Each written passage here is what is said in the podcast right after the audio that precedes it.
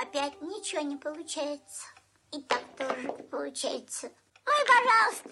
Ну и не нужно. Ну и очень-то мне нужно. Подумаешь. И вот вам.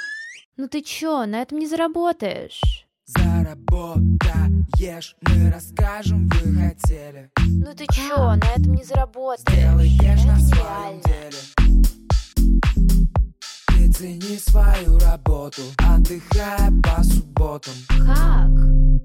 Многие приходят в профессию и уверены, что от них требуется лишь одно – делать свое дело качественно, и клиенты сами будут покупать. А оказывается, нужно еще и продавать. Вы слушаете подкаст «На этом не заработаешь» и с вами я, Марина Яровая. В каждом эпизоде мы будем разбирать, как продавать свои услуги или творчество, если вы ну совсем не любите и не умеете продавать. Кстати, в конце каждого выпуска вас ждет небольшое практическое задание, которое вы можете сделать буквально за 5 минут. А еще вас ждет подарок. Видеоурок «Как выполнить месячный план продаж за один день» ценностью в 3000 рублей абсолютно бесплатно. Сегодня мы поговорим про жизненные несправедливости. Почему нам постоянно не везет? И когда же, наконец-то, уже жизнь повернется к нам не жопой, а лицом? И расскажу, почему во всех наших проблемах виноват лось. И раскрою подробности своего позора во время работы со звездой российского шоу-бизнеса. Спойлер. Во время прослушивания подкаста вы охуеете. Прямо сейчас я дам вам несколько секунд. Вспомните самую несправедливую ситуацию, которая с вами произошла в жизни. Может быть, вы вызвали такси, и на заказ приехала старая, вонючая машина, и вам пришлось терпеть это всю дорогу, и там еще и таксист бесконечно разговаривал по телефону или пытался разговаривать с вами. Или, может быть, вы в магазине купили молоко, оплатили его на кассе, пришли домой, и только уже дома увидели, что оно очень сильно просроченное, и вам было дико обидно. Есть у меня одна история, о которой я никогда не рассказывала прежде. Она мне доставляет огромное количество боли, и, если честно, я прям собираюсь с мыслями, чтобы ее вам сейчас рассказать. Это случилось год назад, это был декабрь, предновогодний декабрь, и я собиралась ехать в Москву со своим продюсером, чтобы снимать знаменитостей. Мне очень важно было сделать классное портфолио, это был репутационный проект, и для этого я отправила огромное количество рассылок по всем знаменитостям, и ответили мне несколько своим согласием. Мы точно обговорили съемки с звездами, и вот неожиданно уже перед самым выездом, то есть остается буквально два дня, пишет мне еще одна звезда и говорит о том, что я тоже хочу съемку, все мне срочно надо, пожалуйста, соберите мне образ, забронируйте студию, хочу новогоднюю съемку. Давайте расскажу, кто она такая и в чем соль всей этой истории. Это типичная представительница старого шоу-бизнеса, которая выступает на голубых огоньках, где все вокруг зале аплодируют, улыбаются, смотрят, говорят, потрясающе, но на самом деле нет. И я совершенно ее не хотела снимать. Это было прям вне меня. Это не отвечает моим ценностям. Мне прям очень не хотелось. Но мой продюсер сказала, что это тот самый человек, которого знает Марина, твоя целевая аудитория, тебе надо ее отснять. Я ломалась и говорила, ну я не хочу. Она сказала, тебе надо. Нам это пойдет на славу. Мы заработаем, Марина, много денег. Ну, я перешагнула через себя и сказала, хорошо. У нас оставалось несколько дней до выезда. С нами вместе в команде ехал стилист, который должен был подобрать все образы. Мы должны были самостоятельно спродюсировать всю съемку, заказать реквизит и забронировать студию на несколько часов. Я обязана ввести вас в контекст, потому что забронировать съемку в декабре на выходной день в Москве с классным новогодним декором практически невозможно. Вы должны обладать невероятным количеством везения для этого. И более того, в целом я нашла несколько свободных студий, но звезда N сказала мне о том, что ей не нравятся эти студии, и давайте искать еще. Она скинула свои параметры. Мы со стилистом вместе на них посмотрели и поняли, что что-то здесь не вяжется. Потому что параметры такие, как будто бы этот человек примерно размера XXS, а вот даже на голубых огоньках понятно, что там минимум эмочка или элечка. Стилист несколько раз и у директора этой звезды, у самой звезды уточнила и переспросила, а точно ли это эти параметры? Уверены ли вы? Давно ли вы измерялись? И она утвердительно говорила однозначно точно. Вы что думаете, что я толстенькая, что ли? Как такое может быть? В общем, стилист пошла по магазинам собирать одежду. Мы начали искать студию. И одновременно с этим звезда создала чат с 20 другими людьми, куда входили, собственно, и мы с моей командой. Мы обалдели, потому что с такой огромной командой я не работала никогда. Я не понимала, кто эти люди, что они будут делать на съемке. Я понимаю, визажист, стилист, визажист по волосам, директор, ну, менеджер, ну, бэкстейджи поснимают, ну, реклама. Ну, а что же еще? Это была для меня огромная загадка.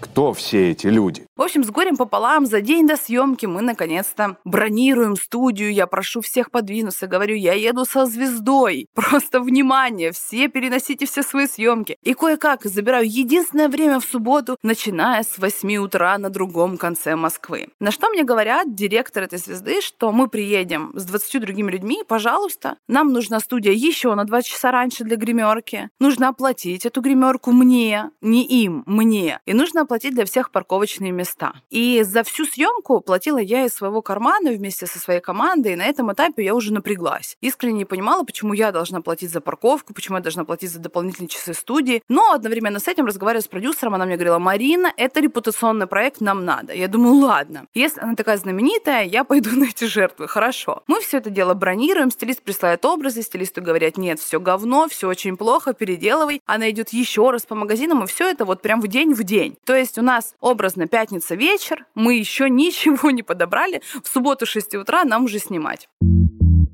Пятницу примерно в 12 часов ночи приходит сообщение мне от звезды, где говорится о том, что нам нужны, естественно, шампанское, бенгальские огни, невероятные шары, там куча всего просто. Я начинаю это судорожно бронировать ночью. Слава тебе, Господи, что Москва ночной город, и там все это можно достать. Но честно вам скажу, оказалось, что в Москве нет в магазинах бенгальских огней. И мы просто искали, переискали все, и наконец-то там к 5 утра съемка была кое-как собрана. Мы забронировали невероятное количество реквизита. Это все вышло прям в сотни тысяч рублей, которые мы, напомню, оплачивали своего кармана. Это и есть вся соль этой истории, почему мне было так неприятно. Я очень сильно нервничала. В субботу у меня, более того, дальше в 2 часа дня была уже другая съемка с другой знаменитостью в другом конце Москвы. Я понимала, что мне нужно вложиться по времени. И вот мы спим всего 2 часа, приезжаем в студию, на площадке несколько человек, но звезды нет. Я подхожу к директору и говорю, скажите, пожалуйста, а где, собственно, вот ожидаемая мной личность? Она что, опаздывает? На что ко мне наклоняются? Говорят, подойди сюда поближе ушком, я тебе кое-что скажу. Я подношу свое ушко к его губам, и мне говорят, Чш, она не опаздывает, она задерживается. Начальники никогда не опаздывают. И рано они тоже не приходят. Они приходят строго тогда, когда считают нужным. Вот в тот момент мне стало понятно, что меня ждет.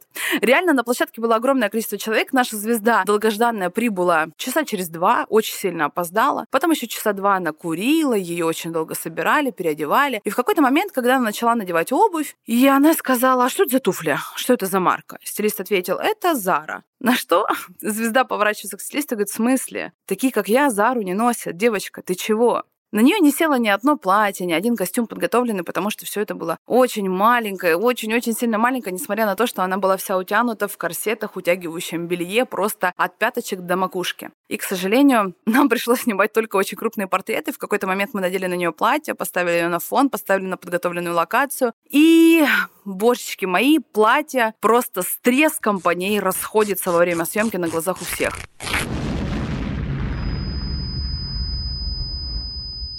Это был ужасно неловкий момент, мне было дико стыдно, и в тот момент я говорю, да ничего страшного, да мы же снимаем только портреты, улыбаемся и машем, вообще не беда, я совсем справлюсь, все будет хорошо. Директор сказал о том, что нам на площадке нужно включить новогоднюю музыку срочно, иначе настроение не создастся. Мы включаем новогоднюю подборку, заходит наша звезда и говорит о том, в смысле, а что это, что это за песня?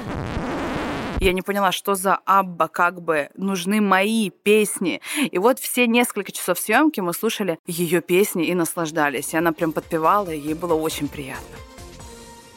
Перерывах, пока она переодевалась, ко мне подходил директор, вся ее команда и говорила, Марина, Марина, иди срочно ее хвали. Говоря о том, какая она красивая, какая она потрясающая, покажи ей все кадры, все ей скинь, просто нахваливай, целуй ей руки. И я говорю, а это прям обязательно? Вот прям мне это надо делать? Я говорю, конечно. И точно так же подходили ко всей моей команде, говорили, что это прям требуется делать на съемке. Это было супер странно для меня, противоречило всем моим принципам и нормам и стандартам. Мне не хотелось это делать, я перешагивала через себя, приходила и говорила, вы потрясающая, посмотрите, какая вы красивая, ну это же просто вы ласточка какая-то в этом дне. В общем, шло время, а мы так и не успевали ничего отснять, но абсолютно всегда, каждые две минуты мне говорили фразу, которая стала для меня уже каким-то смыслом жизни, наверное, меня немного типает, когда я слышу эту фразу. Это было «Марина, мы в тайминге». «Марина, мы в тайминге. И вот каждый раз, когда я слышу эту фразу от кого-то, у меня прям лицо этого директора передо мной, она мне снится до сих пор. Это моя непроработанная травма, знаете, мне, видимо, с ней нужно к психологу. Но, в общем, последний образ, я понимаю, что другая знаменитость меня уже ждет на другом конце города, и мне нужно мчать, а мы еще даже не переоделись и не перекрасились, и мне нужно торопиться. Мне становится уже неловко и стыдно перед другой своей съемкой. Я пытаюсь здесь быстрее закончить, мы очень сильно задерживаемся. Я подбегаю к администратору и говорю, умоляю вас, у меня звезда на площадке, пожалуйста, сделайте что-либо, чтобы после меня зал был еще свободный полчаса, мне нужно доснять, стою там на коленях, понимаю, что мне нужно сделать все мыслимое и немысленное. Кое-как мы снимаем эти полчаса, все, мне уже звонят с другой съемки, я понимаю, все, надо бежать, мы вызываем такси. И в этот момент наша прекрасная знаменитость, просто голубой мой огонечек, говорит, что ей нужно снять рекламу в наших образах. Ей таблеточки на рекламу приехали, БАДы всякие, ей нужно поснимать. Я думаю, что? Как это? В смысле? И вот еще полчаса. Наше такси ждет, идет простой. Стилист не может уехать, потому что на ней наша одежда. Я говорю, слушай, поехали, мы тебе все оплатим, все нормально будет. Он говорит, нет, вы не должны за это платить. Это реально вот по этой истории можно снимать прям какой-то триллер или драму, наверное, где все в конце рыдают. С горем пополам мы уезжаем со съемки, мне звонит знаменитость, говорит, ну вы же прямо сейчас мне пришлете все фотографии. Я говорю, да, да нет, конечно, я еду на другую съемку, прямо сейчас не пришлю, пришлю там через день максимум. Я говорю, не, ну прям сейчас. Я говорю, ну, ну нет. Она говорит, ну ладно, хорошо. Проходит час, мне приходит смс, Мариш, если что, фотографии жду прямо сейчас. Я думаю, да елки-палки. И что вы думаете было дальше? Вот здесь в самую вообще, прям в тему задать вопрос, что было дальше? А было дальше следующее. Когда через несколько дней я попыталась это пережить, залила в себя литры водки, не спала несколько суток, прислала им фотографии. На это мне написали сообщение. Ой, Марин, хм, мы забыли вам сказать самое главное, Мариша. Если что, эти фотографии использовать нигде нельзя.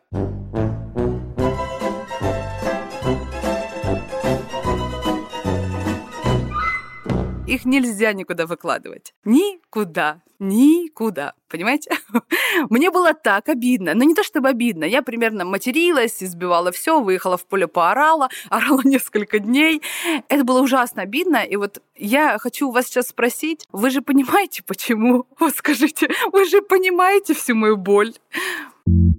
Вот я уверена, что у каждого в загажнике есть такая история. Я вас поздравляю, только что вы вспомнили ту самую историю, где вы находились в позиции жертвы. И я вам только что рассказала историю, где я была жертвой, где все вокруг были неправы, где со мной очень плохо поступили. Все из-за продюсера, потому что если бы не продюсер, я бы вообще бы не согласилась бы на эту съемку. Якобы это не я в этом все виновата. Я ничего не могла поделать, от меня ничего не зависело. Хотя давайте честно, конечно, зависело. Я могла бы запросто сказать, нет, вы знаете, я не хочу это оплачивать, а давайте сразу все согласуем, а давайте подпишем договор. Но я почему-то об этом не подумала. И такая, ой-ой-ой, какая я бедная несчастная. Что такое жертва? Жертва – это позиция, когда ответственность за мою жизнь лежит вне меня. То есть кто-то или что-то определяет положение вещей, мои результаты, мое состояние в моей жизни. Какие слова жертвы произносят очень часто? Вы наверняка их слышали и сами говорите. Он меня обрадовал. Почему-то он меня обрадовал. Не я обрадовалась, а он меня обрадовал. То есть мои чувства зависят не от меня. Или меня расстроили, кто-то меня расстроил. А молоко убежало. Само взяло и убежало. Прикиньте, как бывает. Вот это магия. Или самое популярное, что мы слышали в детстве, это «ну скушай кашу, не расстраивай маму». То есть это ты расстроишь маму, ребеночек. Это не мама сама по себе расстроится. Это же ее чувство, но за свои чувства она почему-то не ответственна. Или меня уволили, меня бросили. Я-то тут вообще ни при чем. Еще со школы система делает из нас безответственных людей. Системе невыгодно, чтобы мы принимали решения сами. Ведь массы должны быть удобными и контролируемыми. В школе мы все время работали по структуре, по четким формулам. Вот вспомните, что было самое главное в рефератах или в дипломных работах. Конечно, количество символов, отступы, конкретный шрифт Times New Roman 14. А что внутри, ну, если честно, всем по барабану. Тебе нужно было просто набрать количество символов. Мы привыкли, что у нас в школе была староста, в институте, что был учитель, кто несет за нас ответственность и принимает решения. Во взрослом возрасте мы постоянно себе ищем какого-то руководителя, ментора, наставника, который скажет, как нужно делать, даст какие-то пошаговки. Мы нанимаем SMM-менеджера, который скажет, что выложить, какими тезисами, чтобы пришли клиенты. А почему профессия, например, продюсер стала сейчас такой популярной, трендовой и востребованной? Да потому что мы ищем человека, который заменит нам эту волшебную таблетку, придет и для нас заработает миллионы. Позиция жертвы – это детская позиция. Вы в ней ребенок. А те, с кем вы жертвите,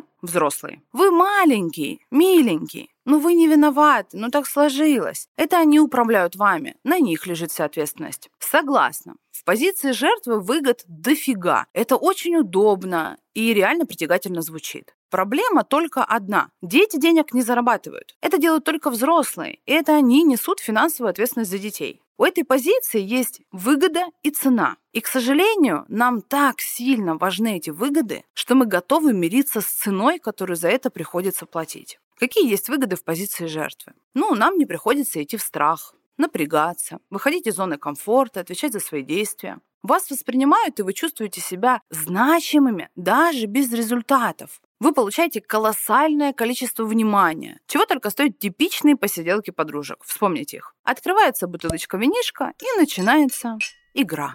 Кому в этой жизни больше не повезло? У одной муж почему-то ей айфон не дарит, другой в отпуск не вывозит, мусор не выносит, дома не убирает и вообще очень много работает. И вот они сидят, друг друга жалеют и говорят, ой, ну какая ты бедная моя несчастная, как нам в этой жизни не повезло. Какую же цену платит жертва за эти привилегии все? Ну, конечно, очевидно, радостью, энергией, ростом, развитием, временем, здоровьем. Но самое главное – это результат, ведь у жертвы его нет. Это попросту финансово невыгодная позиция. Что при этом чувствует жертва? Какие эмоции? Очень негативные. Злость, недовольство, зависть, обида, вина, гнев, неудовлетворенность жизнью постоянно, стыд. Очень удобно думать, что если у вас нет клиентов, то это потому, что они какие-то неправильные, поломанные, не понимают, что теряют. И конкуренты вообще гады, цены занижают, кризис в стране, и таргет отключили, и город маленький, зарплаты у всех низкие. Ну и вообще, как я могу поставить высокий чек, если сейчас не сезон? Это не я должна что-то менять. Это они должны понимать, какая я классная. Перевожу вам жертвенного на человеческий. Мне все должны. Жертва перекладывает ответственность за свои деньги на карте на клиентов, на конкурентов, на других людей. То есть мой уровень жизни, мой доход зависит от клиентов, а не от меня. Получается, во всех проблемах жертвы виноват кто? Лось. Не получилось, не срослось, обесценилось, не далось, разочаровалось. Феноменально. У позиции ответственности тоже есть своя цена, которая нас всех так сильно и пугает. Ты перестанешь быть правым. Тебе придется признать свои косяки. Для кого-то ты станешь нехорошим, неудобным, зазнавшимся.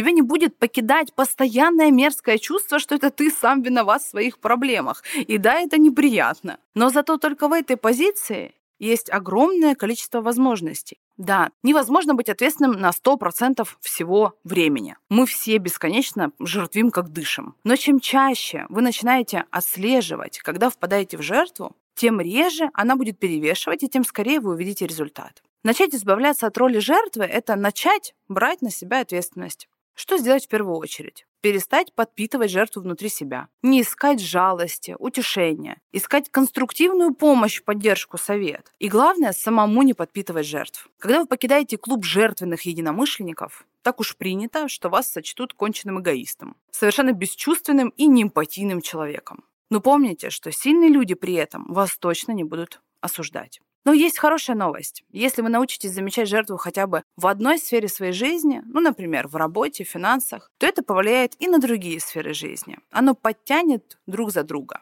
Невозможно быть жертвой в чем-то одном, но совсем не быть в другом. Так просто не получится. То есть, скорее всего, если вы начнете это замечать в работе, то это переложится на вашу личную жизнь, материнство, друзей, хобби и так далее. Ну а теперь практическое домашнее задание, которое я вам обещаю. Если вы будете выполнять хотя бы 5 минут в день, ваша жизнь изменится кардинально до неузнаваемости. Во-первых, перестаньте спрашивать разрешения и советоваться по каждому поводу с другими окружающими людьми. Делайте выбор сами и отвечайте за него, даже если он неверный. Во-вторых, не делайте того, чего не хотите делать. Полюбите отказы, полюбите говорить «нет». И в-третьих, в случае неудачи разрешайте себе пожертвить один-два дня, если хочется. Это нормально, мы люди, мы не роботы. Но не зацикливайтесь в этом состоянии дольше, проживайте и идите дальше. Ну а теперь, как и обещала, подарок. отправляйте кодовое слово «подкаст» мне в директ. Ссылка на мой аккаунт есть в описании этого эпизода. И я пришлю вам урок, как выполнить месячный план продаж за один день ценностью в 3000 рублей абсолютно бесплатно. Такую информацию я даю только в своем платном обучении.